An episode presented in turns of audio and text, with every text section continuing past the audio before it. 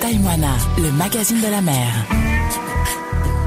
Bonjour à tous, voici votre émission Taille-moi la mag, le magazine de la mer, la seule émission radio qui donne la parole aux passionnés de la mer. Taille-moi la mag et ses rencontres de pêcheurs, capitaines, marins qui prennent un peu de leur temps précieux pour nous raconter leur métier et leur passion.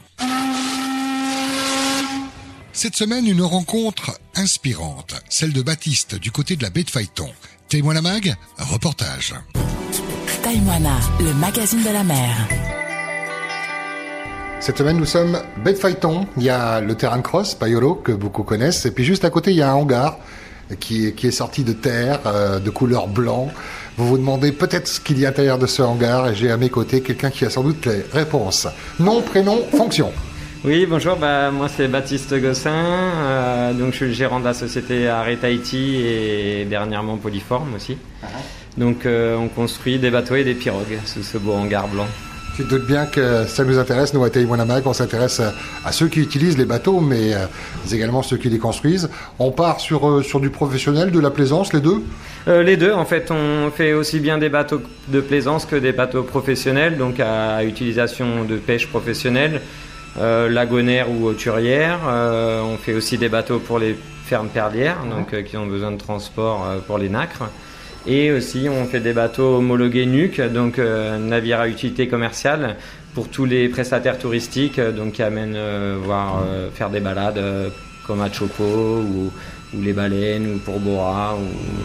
Donc voilà, on est un peu complet. On a aussi des bateaux pour les pêcheurs lagonaires. Donc non, on est, on est à peu près complet. Pas de doute, hein, quand je me suis rapproché, j'ai senti l'époxy se dégager. Euh, c'est une des matières utilisées.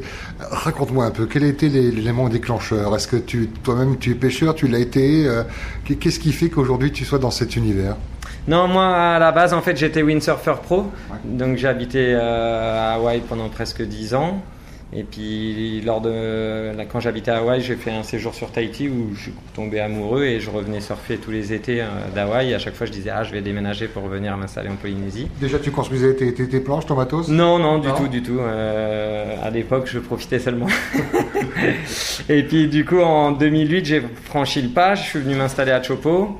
Et c'était le top du top. Et bon, en 2009, j'ai eu mon accident bah, sur la vague de Chopo où je me suis cassé le dos. Donc, je me suis cassé une vertèbre, hein, luxation et fracture, qui m'a pincé la moelle épinière. Et du coup, bah, je suis en fauteuil euh, paraplégique depuis, depuis ce jour-là.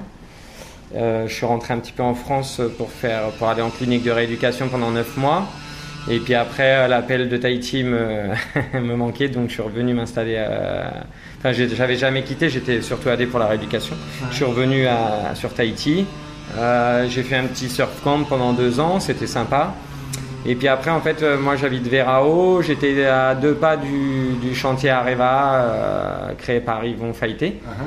Et euh, donc une fois on a discuté un peu avec Yvon, il m'avait demandé un peu des contacts parce qu'il savait que j'avais habité pas mal à Hawaï et que je connaissais pas mal de monde dans le milieu de la glisse, aussi bien aussi en production.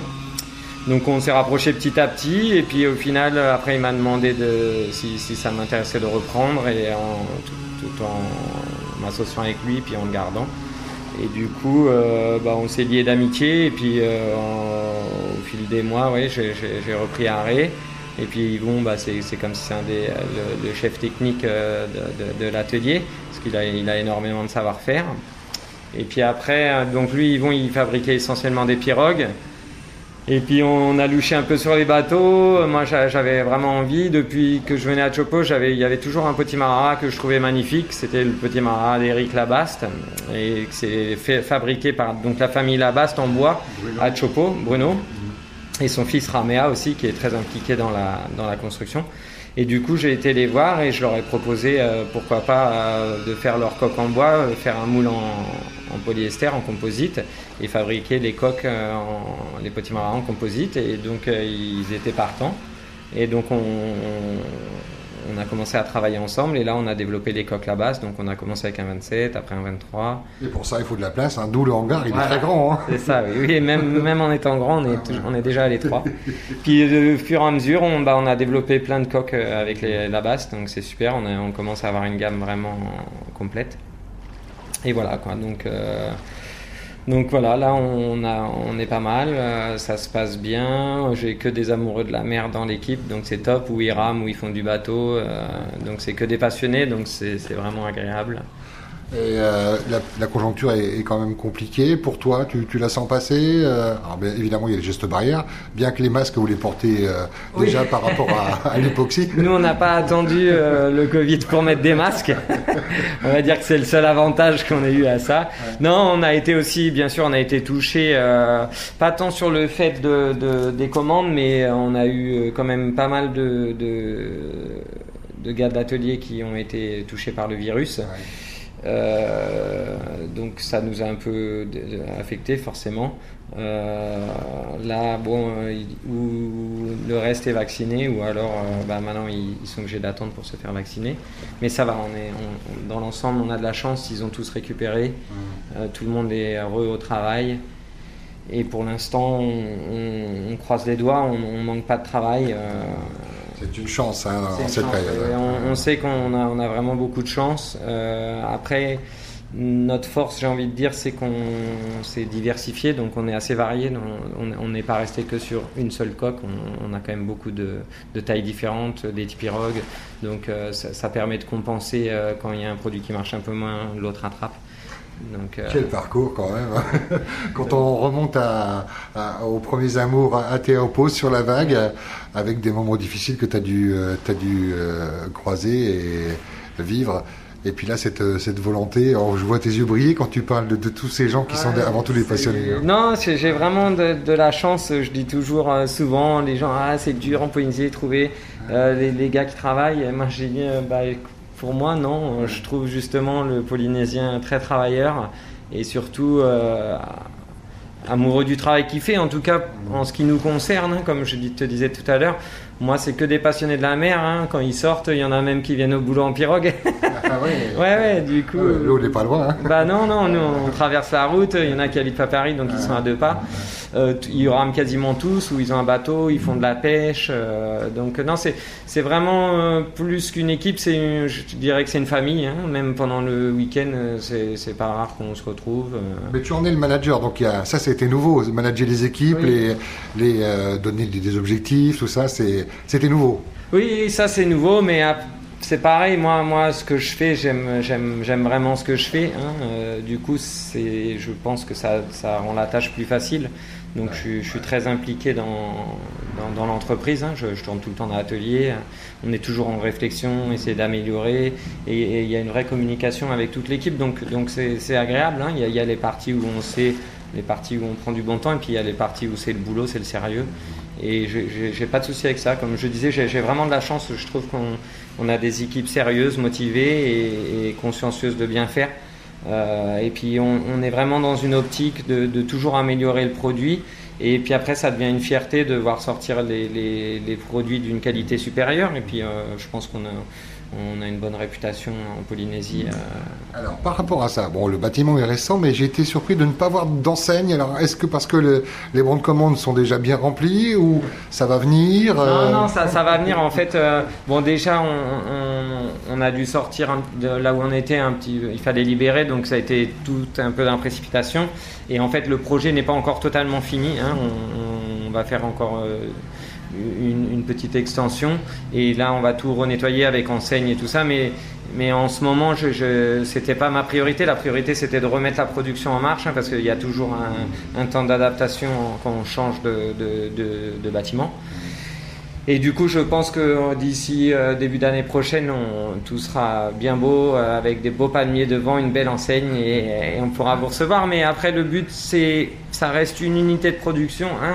On, je fais bien la part des choses. C'est, c'est pas un magasin où on rentre et on sort comme dans un moulin. Hein. Il faut savoir que euh, il y a quand même des produits, il y a, et il y a quand même aussi des secrets de fabrication. Et du coup, on, ne laisse pas l'atelier euh, porte ouverte. C'est pour ça que pour l'instant, on n'a pas encore fait de, de, petit local pour vraiment recevoir. Donc, bien sûr, on soit nos clients Chaque chose en son temps. Et, exactement. Donc, euh, encore un petit peu de temps, mais quand on sera bien, quand ce sera bien propre, il y aura une belle enseigne. Avant de te laisser conclure, parce que ça passe vraiment très très vite, euh, tu en as vaguement parlé euh, tout à l'heure. Tu as fait une reprise d'une société qui, est connue, en tout cas, ce qui est, le travail qu'elle effectuait là du côté de, de Théopo. Là, Oui, oui, bah tu vois comme quoi Théopo, hein. Théopo, je l'ai dans le sang.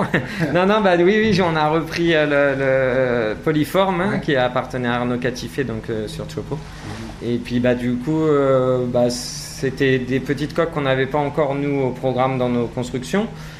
Euh, pareil, les employés, euh, c'était des, gars de la presqu'île que je connaissais la plupart et, qui étaient top. Bon, du coup, euh, ça aurait été dommage de, laisser mourir cette entreprise et, puis bah, ces familles qui auraient perdu leur travail au final. donc, j'ai eu un peu d'hésitation parce que bon, ça fait quand même beaucoup de poids sur les épaules. Mais au final, je suis très content. Pareil, une équipe super euh, qui s'est très bien mixée avec notre équipe existante, malgré que ce soit deux entités différentes. Bravo, bravo, bravo Baptiste. Alors on parle de, cette deuxième famille, hein, euh, les employés dont tu, parles avec fierté euh, depuis tout à l'heure. Mais est-ce que toi, tu as des enfants, des, gens que tu arrives à embarquer dans ton aventure? Non, écoute, j'ai pas d'enfants. après, bon, la famille, elle suit forcément les projets. J'ai encore beaucoup d'amis. Je suis encore très impliqué dans, dans la communauté du surf. Euh, du coup, pareil, ça c'est une grande famille, le surf, le windsurf. Euh, donc j'ai plein de copains d'Hawaï qui viennent. De... Tu as été déçu comme tout le monde de, de, ne pas voir la Tahiti Pro se dérouler, mais par contre tu as savouré euh, la houle avec les, les, monstres. Oui, bah écoute, j'ai tracté justement la vague de Kaoli, donc c'était top. Là, Ça fait peur lui. Hein. non, c'était, elle était incroyable et, encore pour moi la, la, la, vidéo ne, elle ne retranscrit pas la, vague. Hein. Tous les bateaux ont dû partir. C'était, elle, était incroyable cette vague. Franchement, sortie de nulle part. Euh, quand il a lâché la corde, euh, j'ai eu un peu peur pour lui. Euh, mais je suis vraiment très content qu'il ait pu avoir cette belle vague. Et puis Matei le soir, il a eu une vague magnifique aussi. Donc c'est, pour moi, c'est, ça fait partie vraiment des deux, des deux gars qui, qui, méritent ces vagues-là. Et je pense que c'est pas par hasard que, que c'est tombé sur ces deux-là. Et je suis content que bah, tout le monde est rentré sain et sauf avec une super journée. Ce sera le mot de la fin. Maloulou, merci, merci de m'avoir reçu. Baptiste, je te laisse quelques secondes si tu as envie de saluer des bah, amis. Un grand merci à tous. Maloulou, profitez bien de l'eau. Bah, en ce moment, forcément, il y a le confinement, donc c'est un peu plus dur. Et je pense que bah, une fois que tout ça sera fini, on espère que, que bah, déjà un, grand faito à toutes les familles touchées hein, par le virus. Et puis bah, j'espère revoir tout le monde sur l'eau rapidement pour euh, respirer le bon air euh, marin de Polynésie profitons du lagon et puis surtout respectons le lagon et, voilà, un, grand merci à tous et à bientôt. Merci à toi. Taïwana, le magazine de la mer. Prenez la mer mais pas les risques et en cas de besoin le JRCC à votre écoute sur le 16, sur le téléphone ou canal radio. Prenez soin de vous, prudence si vous prenez la mer, je vous dis à la semaine prochaine, passez une bonne semaine.